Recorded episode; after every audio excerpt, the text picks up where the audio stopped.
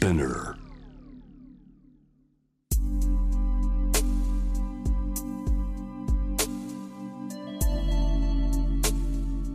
眠らない街六本木。高層ビルの一室に現れる深夜の保健室。重たいドアの向こう側。ここでは誰もが飾らない言葉で語り始める。心の声を聞き出す。特別な聴診器を持って迎えるのは酒と涙と哀愁をこよなく愛するイラストレーターの田中美咲。恋仕事家族そして性のこと。一人一人で違う体と心のカルテ。J-WAVE ミッドナイトチャイム。ようこそ深夜の保健室へ。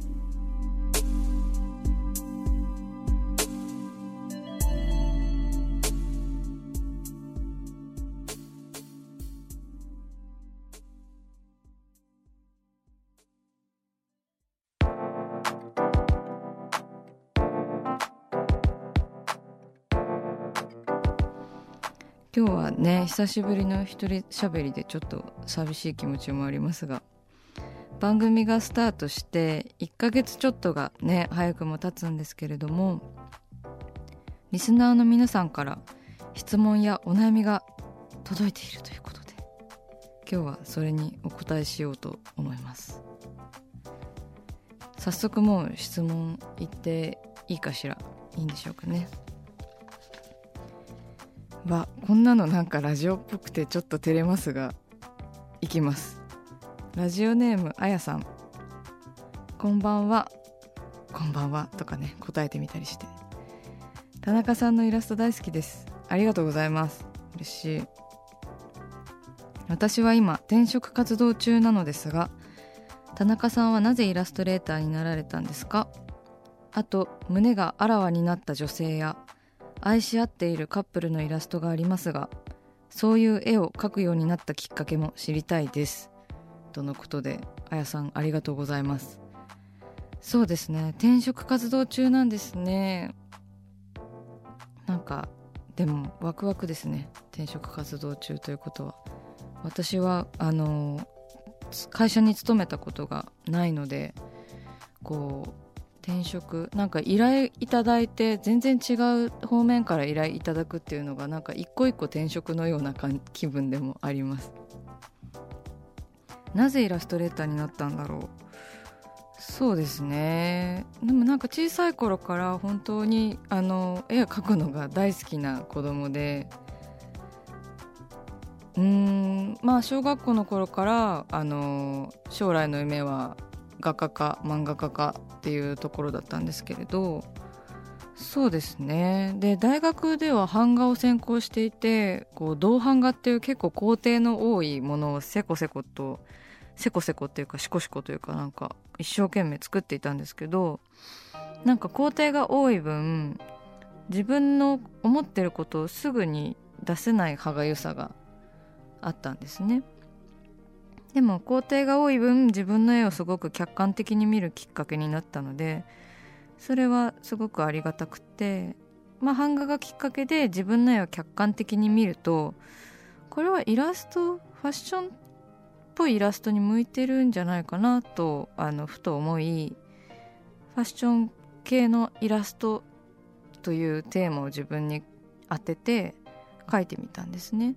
それでインスタグラムに上げ始めたのがきっかけなんですけどそしたらあのファッション誌からあの依頼が来ましてまあそれがこう世に出たきっかけというかあのイラストレーター晴れてイラストレーターになったのではという気がしますね。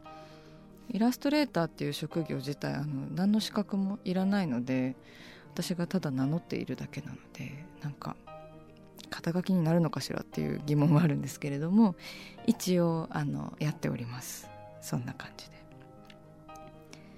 なんでエロい絵を描くようになったかっていうのはですねなんででしょうね。最初はそのファッション的なイラストだったのでまあ洋服のディテールにこだわったりだとかだったんですけどあの昔から結構エロに興味があったんですね。まあ私がただただスケベだったのがだんだんあらわになったってだけなんですけどまあちょっとにじみ出てきたっていう感じなんですかね。あのだんだん雑誌とかに載せていただけるようになって、まあ、もっと自分のこうな中にうごめくものを皆さんにも見ていただきたいという欲が出てきてだんだんなんかドスケベ欲が表に出るようになりました。どんどん図太くなっていったのかもしれないです。私自身が。では続いてはこちらです。ラジオネーム金木犀の香りで思い出してさん。私には今彼氏がいませんが体の関係がある男性が3人ぐらい常にいます。泣かれることで満たされる感覚から抜け出せなくなっています。お相手の方を深くまでは知りませんが一人本当に素敵だなと思う方がいます。彼は賢くユーモアのある方でところどころで私と同じ感覚を持っていると思っています。内面にも惹かれています。おお体の関係から始まっただけに好きと伝えられませんし彼を独り占めしたいとも思いません。うん。でも彼と一緒にいられなくなることが何よりも怖いです。いつか彼女ができて私とはもうこれっきりと言われてしまうのではないかと不安です。縛りたくない気持ちとつなぎ止めていたい気持ちでこれからをどう過ごすのがベストなのかよく分かりません。田中さんなら思いを伝えますか？いやすごく思いの詰まった質問です。ありがとうございます。こんな赤裸々に語っていただいて。そうですね。体だけの関係の異性が3人いる時って結構それぞれと分け合えてればいいんですけど感覚を。なんかこっちばっかり尽くしたりとかあっちばっかりが尽くしたりとかなんかそういうなんかどっちも全員同じテンションだったら全員と続けられますよね多分。でも今その金木犀の香りさんはあれですよね。一人の方があの素敵だなって思い始めているのでもうこの3人体制はちょっと崩れますね。そこから。もうそれはとりあえず続けられないですね。うん。まあ抱かれると満足しますよね。満たさそれは満たされるな。なんかこうちょっと触るぐらいでもねあのかなりなんかあーってあーって思う時ありますもん。なんかあ触りてえなとかなんかキスしてってあの電車の中で心で叫んだりとかする時ありますね。うわチュッチュしてわっていう。まあその要求がねもう答えられるだったらあのいいですよね。その欲求満たされることはすごいいいことですよね。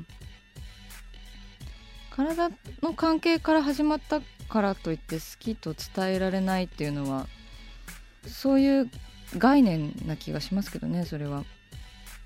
そうですね。私だったらまあ言いますね。好きなんですけどって。どうしましょうかって。うんうん。なんかこれからをどう過ごすのかは2人で話し合った方がいいかもしれないですね。なんか自分一人で考えないでこう相手にもとりあえず気持ちを伝えてね相手がこうなんか恋人がいる方なのかとかもわからないので。でもなんかこう私もその友達と恋人の境目があの一時期こうあやふやというか分からなくなってしまったことがあってなんかこう恋人とすごくセックスレスになった時があるんですよね。なんかそういう時ってあセックスがないとこの人とは友達なのかなとかあとはまあ私あの女の子の友達と同居をしてるんですけど東京の家で。なんかあの一緒に暮らしてるし、まあ、洗濯物とかもなんかこう一緒に取り込んだりとかご飯作ったりとかすごいしょっちゅう連絡も取り合ってとても仲がいいんですけどあなんかこれもなんか友達以上な気がするなとか思ったりすごくあの友達と恋人の関係っていうのはあのとっても曖昧なものだなと私はここ数年で思っていますね。体の関係があるからといって好きではないっていうのもすごい分かりますし私だったらまあやっぱり伝えますね。伝えて2人で考える。うん。なんかあのかすかに独占欲があるんだったらその人に伝えて自分だけの話にしないことが大事だと思います。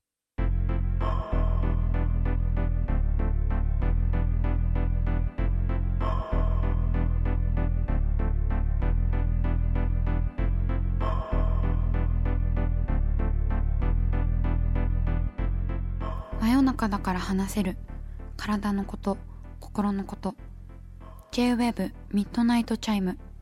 公式サイトとインスタグラムは24時間オープンしています。あなたの悩み番組へのメッセージお寄せください。来週もイラストレーターの田中美咲が深夜の保健室でお待ちしています。キャリコン編集長通信仕事と人生の話をゆるゆるとパワードバイミモレ。このポッドキャストではミモレ編集長の河原咲子が時には一人で時にはゲストをお招きしキャリアコンサルタントの資格を生かして仕事と人生そして職業キャリアだけじゃないライフキャリアの話を誰にでも分かりやすくゆるゆるとお話します。毎週金曜日に新しいエピソードを配信中です。ぜひ一度聞いてみてください。